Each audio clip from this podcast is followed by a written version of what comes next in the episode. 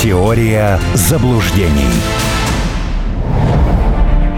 Еще раз здравствуйте, друзья. Алексей Осин у микрофона. И сегодня целая палитра тем. Причем я бы сказал, что они тянут на философское осмысление, на э, препарирование того, как мы будем жить не только ближайшие несколько месяцев, может быть, год, а, наверное, целые десятилетия специальная операция России, конфронтация с Западом, она, в принципе, открывает не только возможности в экономической сфере, но и в общественном переустройстве мы, несмотря на то, что с, с нулевых годов все-таки каким-то образом начали трансформироваться, но все равно все эти 20 лет жили где-то со шлейфом той системы, которая образовалась за первые годы, ну, скажем так, бескоммунистического правления нашей страны. И, может быть, отчасти Владимир Путин, президент нашей страны, выступая сегодня на пленарном заседании Агентства стратегических инициатив об этом и обмолвился. Он, в общем, несколько тезисов довольно интересных высказал в, этом смысле. И хотелось бы обсудить их э, с Арменом Гаспаряном, писателем, публицистом, политологом. Армен Сумбатович, здравствуйте. Приветствую вас. Ну, давайте вот начнем с того, что наступила новая эпоха, сказал Владимир Владимирович. Пока вот просто оставляю даже только это словосочетание. Согласны ли вы с этим и в чем эта эпоха, новизна этой эпохи?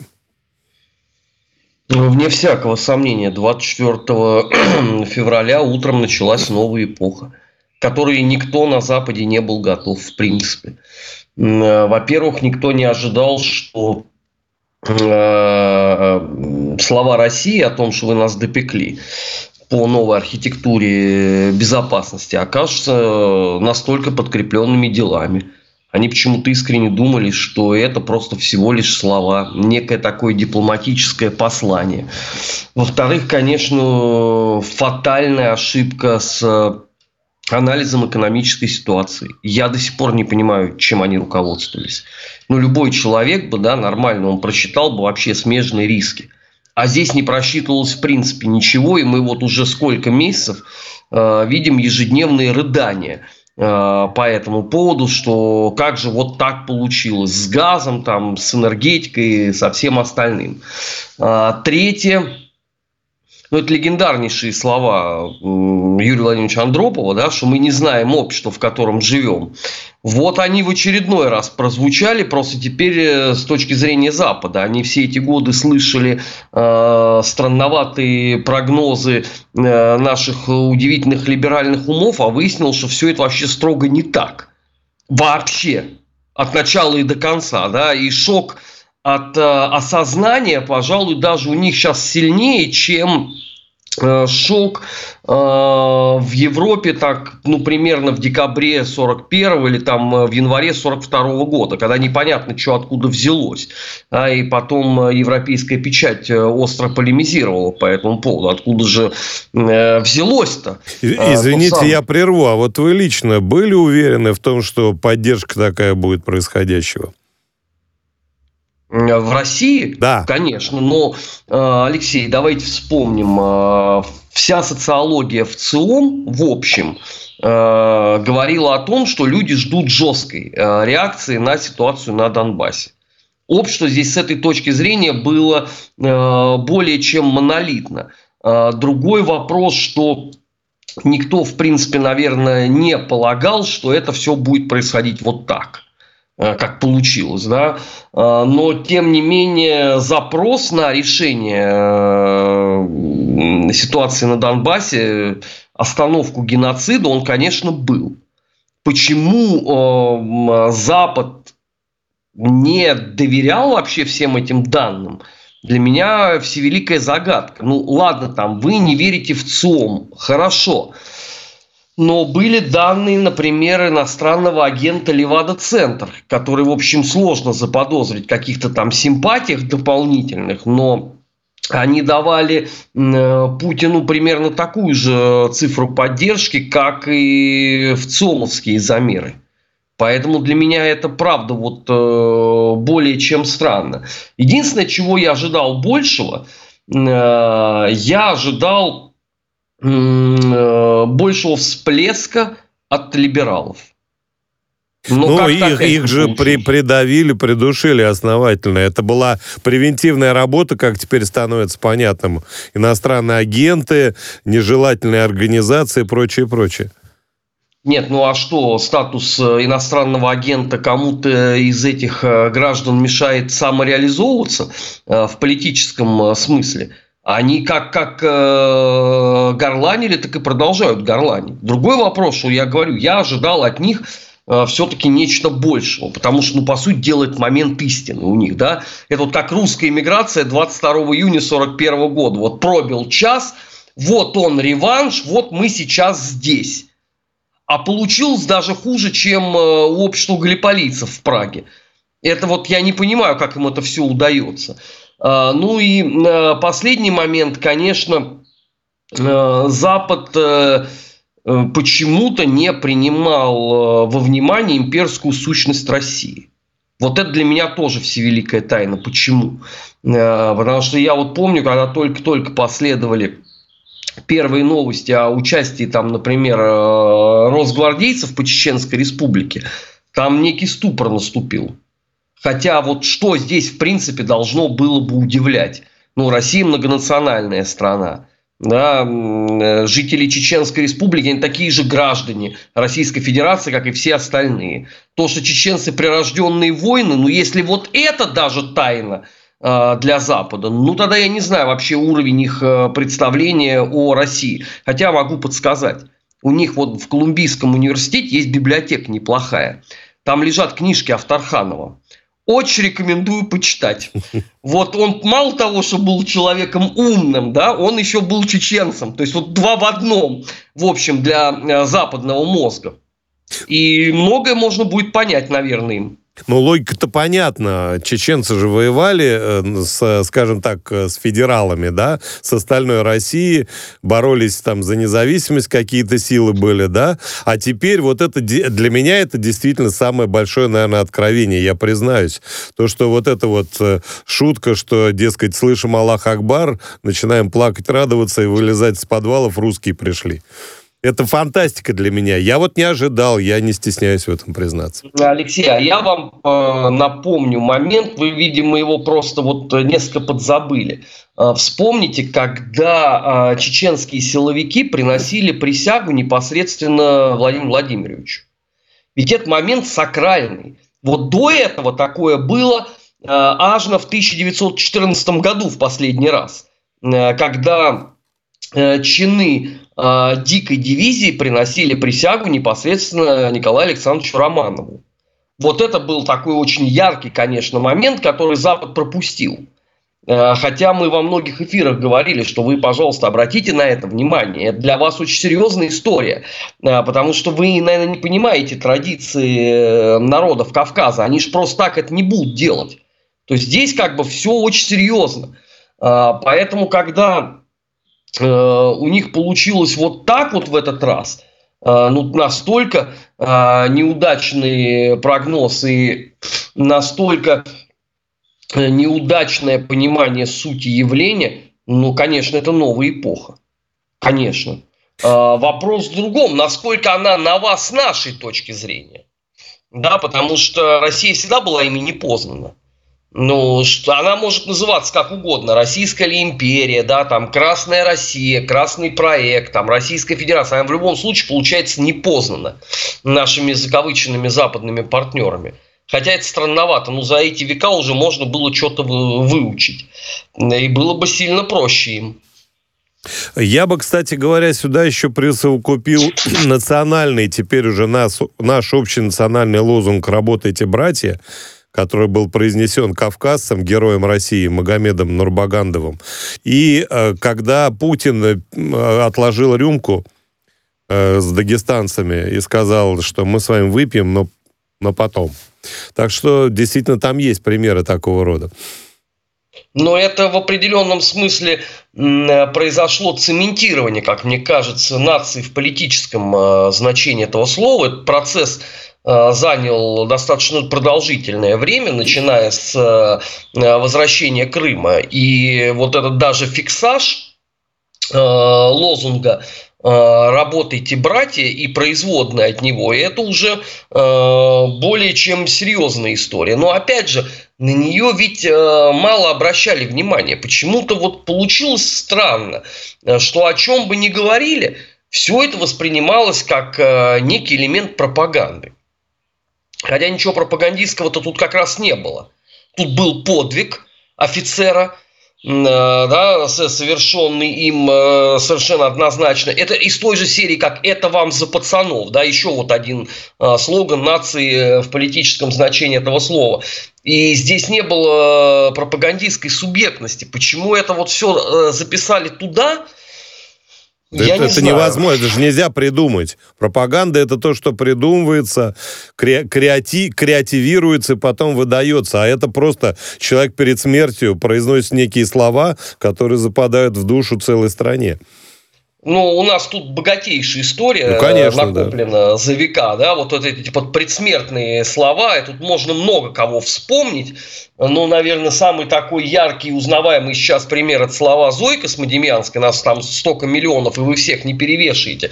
Это, опять же, в традициях э, э, и России, и уж точно совершенно в традициях э, русского офицерства, да, потому что можно, наверное, много о чем э, говорить, но э, вот, вот эта вот бессмертная абсолютно традиция, не задумываясь отдать жизнь за Родину, она вот из века в век все время соблюдалась.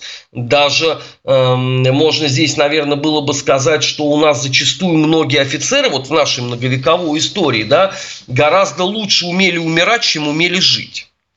Но а это, опять же, это традиция. Она может кому-то не нравиться, но вы с ней ничего не сделаете. Да? Это, это архетип.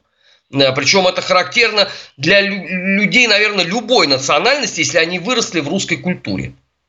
Ну да, Потому тут что... вспоминаем мы, кто к нам с мечом придет, и велика Россия, отступать некуда. Кстати, Россия, да. обратите внимание, да? Сказанный ну, советским офицером, да? Ну, конечно. Ну, хорошо, давайте. Вот, вот у нас действительно есть политическая нация, как теперь выяснилось, да? Мы некую монолитность приобрели. Что дальше? Вот что мы можем предложить миру? Потому что Владимир Владимирович э, сказал, в частности, что э, Запад сейчас э, в свете краха неолиберализма ничего, никакой новой модели предложить не может. Что мы можем предложить?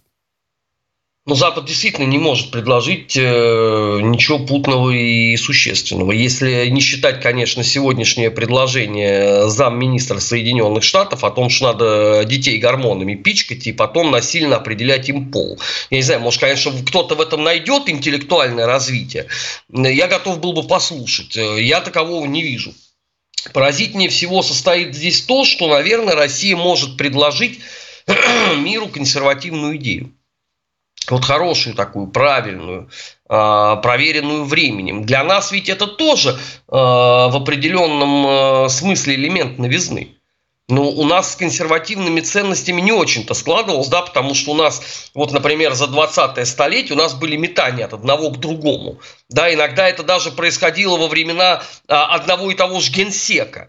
Но, тем не менее, да, выяснилось, что в 21 столетии Россия все-таки э, полна консервативных ценностей э, и их отстаивает. Вот это можно было бы, на мой взгляд, предложить, ну, если не миру, да, потому что мир не монолитен с этой точки зрения, да, невозможно сравнивать ценности европейские, например, и Ближнего Востока. Ну, это разные цивилизации, соответственно, разные подходы ко всему. Вот вы же, Алексей, как большой поклонник э, футбола, видите, какая истерика у европейцев по поводу чемпионата мира в Катаре, когда они там оглашают, что можно и чего нельзя, да, для европейского э, ну, болельщика даже, не фаната, просто болельщика, да, некоторые вещи, ну, выглядят, ну, ну странно. А для них это нормально. А вот смотрите, я вот часто очень привожу этот пример не потому, что я хочу какую-то расистскую идею выдвинуть. Ну вот, например, берем сборную Франции 84 -го года, когда Платини играл, там, Рошто, Тигана, Сикс, Батистон, Жерес. Тигана, Жерес и так далее. Помним эту команду, да? И помним ту, которая в блестящем стиле потрясающая сборная выиграла чемпионат мира в России в 2018 году. А, собственно, где сборная Франции? Я очень уважаю там Мбаппе и, и Канте там и так далее. Всех этих пацанов. Они великие футболисты. Но это же соль порождения африканского континента. А где галлы? Вот то самое разнообразие – все как бы здесь на Западе сводится к такому плавильному котлу. И вот через футбол, если проходить, смотрите, Путин ведь говорит э, о разнообразии, о суверенитете в данном случае, вот он сегодня сказал, и о многообразии и особенности всех. И вот народов в составе России, и Саудовской Аравии, той же самой, и Китая, где тоже многообразие, и так далее. Нам же в ответ-то предлагают что? Всех перемешать, разделить, расклеить и так далее. Такая нация у нас есть уже, она замечательная. Вопросов нет. Соединенные Штаты Америки. Ну да, их же еще сто лет назад э, называли Вавилонская башня плавильный котел плавильный котел, да. где все, что можно, разъедено. А, это действительно очень серьезная проблема. А, это же не только относится к сборной Франции, да, эпоха там Доминика Рашто, она уже все, она в прошлом. Сейчас, если кому-то эти фотографии показать, они, наверное, просто подумают, что над ними издеваются. Таких французов уже нету. А, то, то же самое в Англии. Ну, мы же помним, да, как у нас, извините, люди удивлялись в 88 году Джону Барнсу, да, вот афроамериканец в составе сборной Англии. Как так? Какой он американец? А... Афро тогда уж англичанин. Почему американец? Ну, ну, ну, тогда вот это так э, принято было называть. Э, хотя некоторые комментаторы даже это несколько иначе называли. Одним словом из четырех букв. Ну ладно. Эм, я помню свое поражение, потому что когда я увидел там выходцев из Суринама в составе сборной Голландии, да, сначала их было три, условно, да, а потом это стало там 10 и 12 и больше. И это, это стало странно, потому что я помню, извините, э, и других голландцев, это не только там братьев Куманов, да, там того же Берри Ван Арли, Крой, Фрэнсенбрин, да, Кролл э, и так далее. Крой. Не, ну то-то поколение мы вообще уже не берем, да, это уже как там татаро-монгольская ига, такая же древняя история. Действительно, размывались ведь эти вот э, европейские ценности. Э, и, к сожалению, к огромному они стали данностью. Я не могу сказать, что для многих э, европейцев это все еще на, естественно. Для многих это выглядит ну, странновато несколько. Э, то, что э, происходит. Вообще вот это вот, э, если мы там о спорте говорим, да, вот эта проблема натурализации – я не хочу быть там обвиненным сейчас в расизме или там великодержавном шовинизме, но мне не нравится это. Я считаю, что, извините, за герб и за флаг, и за гимн должны играть те, кто под ним родился. А никого привезли и дали паспорт. И сказали, вот теперь ты будешь бегать здесь потому что это размытие в определенном э, смысле понятия национальная сборная. Я понимаю, да, мои слова это уже такое брюзжание э, старого консерватора, который помнит еще, извините, когда у нас в командах по 11 своих бегало.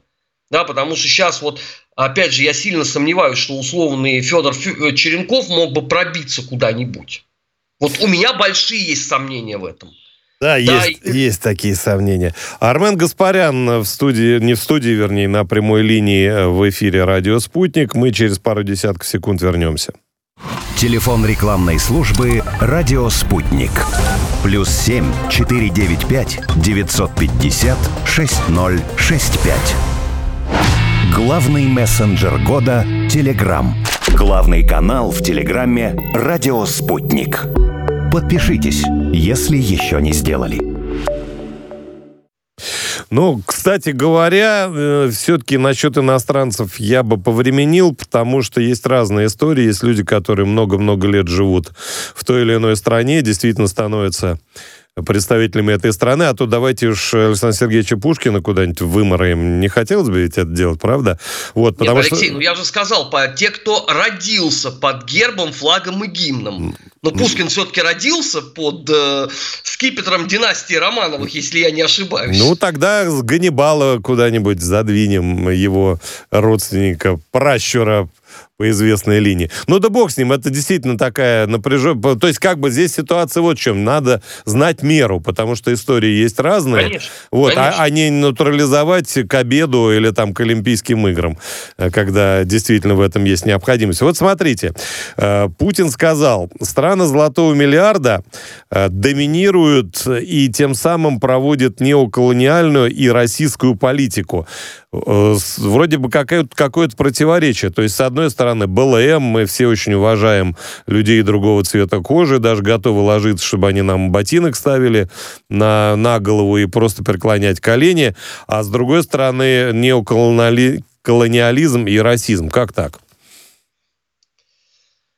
А, так это все чрезвычайно просто. Былм должна была стать, и, наверное, она в определенном смысле стала, определенной такой медиа-религии, да, под которую можно было бы многое подвести. Но это же не означало, что э, речь идет о глобальных каких-то э, сюжетах. Это внутренняя американская история, замечательным образом отработанная медийно, реализованная, попытавшаяся э, быть навязанной кое-где успешно, кое-где нет. А к остальным-то чего? Бремя белого человека надо нести. Ну, э, вот последнее ближневосточное турне господина Байдена. Ну, вот его вот э, манера разговора с э, наследным принцем Саудовской Аравии. Это что? Это не бремя белого человека? По-моему, это глупость себе. просто. Если ты хочешь получить некую выгоду от разговора, с кем-то, нужно учитывать то, как он с тобой будет разговаривать. Он же просить приехал, а не повелевать, а повелевает. Но ну как Пытается. он может просить? Ну, Алексей, ну как он может просить? Ну, в, в доктрине бремя белого человека не сказано, что надо у кого-то из аборигенов чего-то просить. Ты должен повелевать и забирать то, что тебе нужно. Э, Байден эту линию эксплуатирует. Кто, в конце концов, несколько лет назад, еще будучи вице-президентом Соединенных Штатов, грозил Саудовской Аравии, что он их растопчет? Ну, это был э, наш товарищ Байденюк, лично. Это не, не какой-то там засланец, путинский агент, да, приехал и вот нагрубил э, саудитам. Это нормальная абсолютно практика. Просто а, я извиняюсь, что прерываю, Армен, но если вы привязаны к вертелу и под вами уже зажигают костер, наверное, людей с копьями, так сказать, в юбочках из мочала стоит и попросить о чем-то, потому что дальше будет понятно что.